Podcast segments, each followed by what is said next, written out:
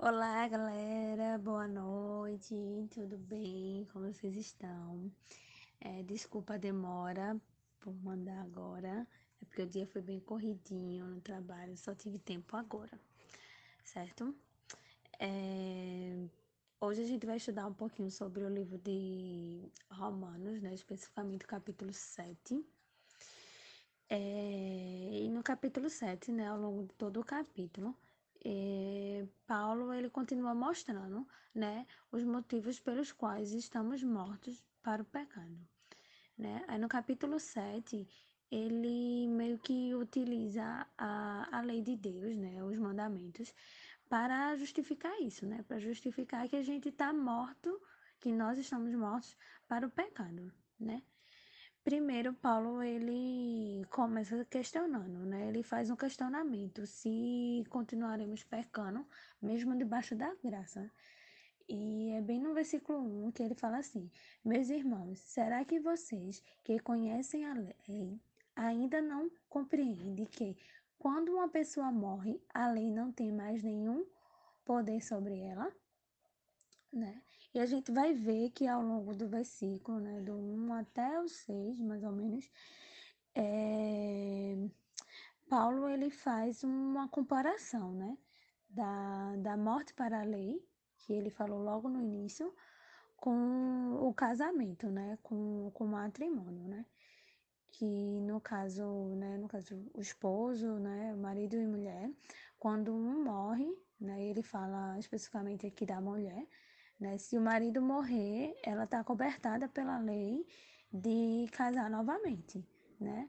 É, ela já não mais obedece o, o marido, ela já não vive mais é, a lei do marido dela, né? Porque ele está morto, né? Então ela está livre, digamos assim, né? Ela está cobertada pela lei para poder é, casar novamente. Mas se caso ela faça isso com ele em vida ainda, isso é adultério, né? É pecado no caso.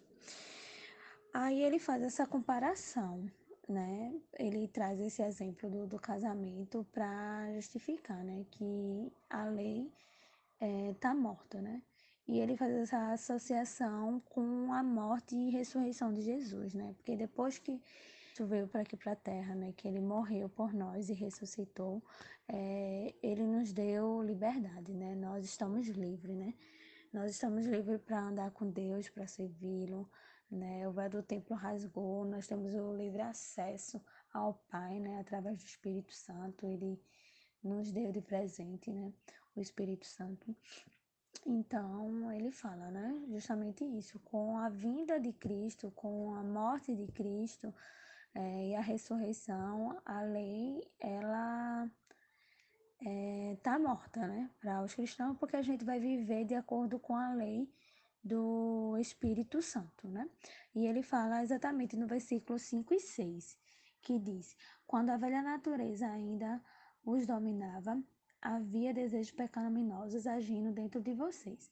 Agora, entretanto, vocês foram libertos da lei, porque morreram para aquilo que antes os prendiam. Assim, agora vocês são livres para servir a Deus e não da maneira antiga, obedecendo a velha forma da lei escrita, mas da maneira nova, obedecendo ao Espírito de Deus. Amém. É, aí depois, né, Paulo, ele começa falando, né, lá versículo 7 até o 12, mais ou menos, ele começa a mostrar, né, que tanto o pecado como a lei, ele mantém as pessoas na escravidão. Aí a gente se questiona, né? Eu até me questionei, eu disse, opa, como assim, né? A lei de Deus mantém as pessoas na escravidão, né? É, aí ele faz uma indagação, né, no versículo 7, dizendo: Será que estou sugerindo que a lei de Deus é má? E ele mesmo depois ele responde que não, claro que não, né?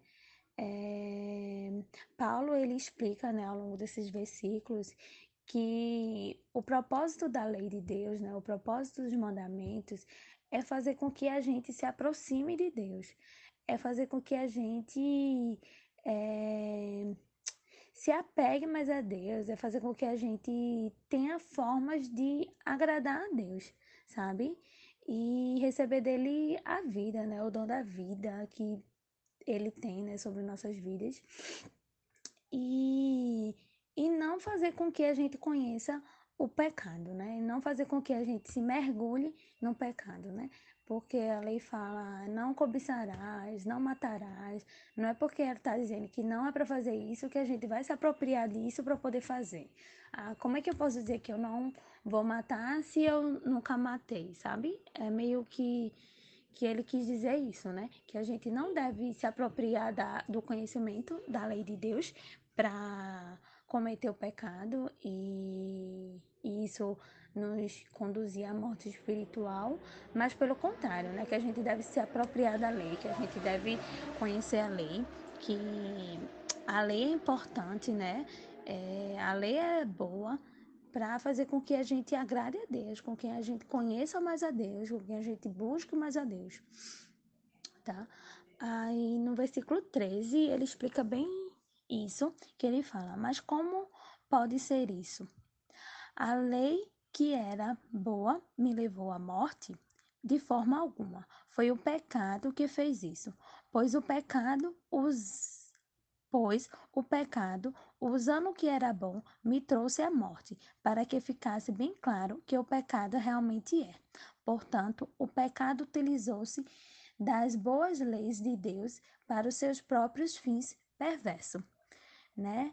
E ele fala também assim: somente se não houvesse leis para serem quebradas é que não haveria pecado, né? É um dos questionamentos que ele fala e depois posteriormente ele fala o que eu acabei de dizer no, no versículo 13, tá? É, e depois, assim, né, do versículo 14 até o versículo 25, né, que é o último versículo do capítulo 7, é, Paulo ele mostra a luta né, interna, ele descreve em, em, em texto né, para a gente é, toda a luta interna que todo o cristão vive, né, que digamos que a maioria, eu acho que quase 99,9% dos cristãos vivem, que que essa luta interna de, de, de, faz, de querer fazer o bem e não fazer, de querer fazer o correto e fazer o errado, sabe? É, Paulo expõe muito isso lá no, no, versículo 7, no versículo 15 em diante. Ele fala: Não estando, não entendo o que faço, pois realmente quero fazer o que é correto, porém não consigo. Faço sim aquilo que eu odeio é, porque já não sou eu que estou fazendo, mas o pecado que está dentro de mim. Porque tenho o desejo de fazer o que é bom, mas não consigo fazê-lo. Quando quero fazer o bem, não faço. E o mal que quero fazer, esse eu acabo fazendo. Né? É bem intenso essa parte, né?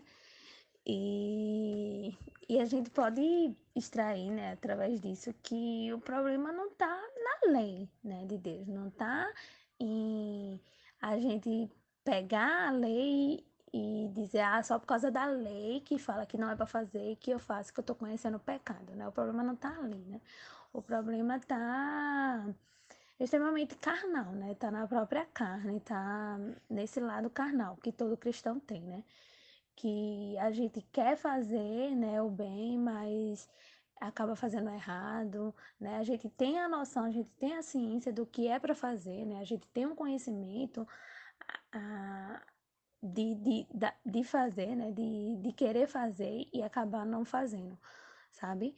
É, a vontade e o desejo de fazer o bem, porém a capacidade, né? De realizar o bem, essa que, que falta, né? Muitas vezes falta em nós, né?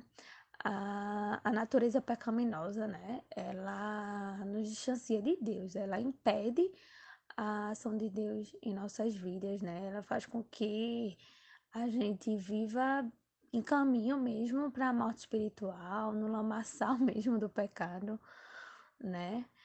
É... Mas no final, Paulo, ele não nos dá esperança, né? No final, Paulo, ele mostra o quanto ele é grato, sabe? A Deus, né? Por mesmo ser assim, mesmo tendo esse, essas inquietações internas, mesmo, né? Tendo esse lado carnal, florescido, mesmo pecando, sabe? Ele mostra que a graça de Deus, ela ela é poderosa, sabe? É, é nela que a gente tem que se apegar todos os dias, é a Deus que a gente tem que buscar diariamente, sabe? É, é a Deus que a gente tem que agradar, né? A gente tem que deixar de lado o nosso eu, sabe? E viver Cristo. E e quanto mais próximo de Deus, quanto mais a gente busca, quanto mais a gente se dedica, né, a buscar a Deus, quanto mais próximo, né, nós estamos estamos de Deus, do Espírito Santo, mais distante estamos do pecado. Então, assim, é a lição que a gente tem que levar de hoje, sabe, do capítulo 7, que o problema não está na lei, que o problema é, não está em A ou B, né? Que o problema está em nós mesmos, né? Tá no nosso eu, na nossa carne. E, e tudo depende da gente, né? A gente sabe que Deus ele é poderoso, né, para fazer infinitamente mais. Mas a gente, como cristão, a gente, como ciência, a gente sabe a importância de buscar, a importância de, de estar próximo de Deus. E é isso, galera. Boa noite. E Deus abençoe muito vocês.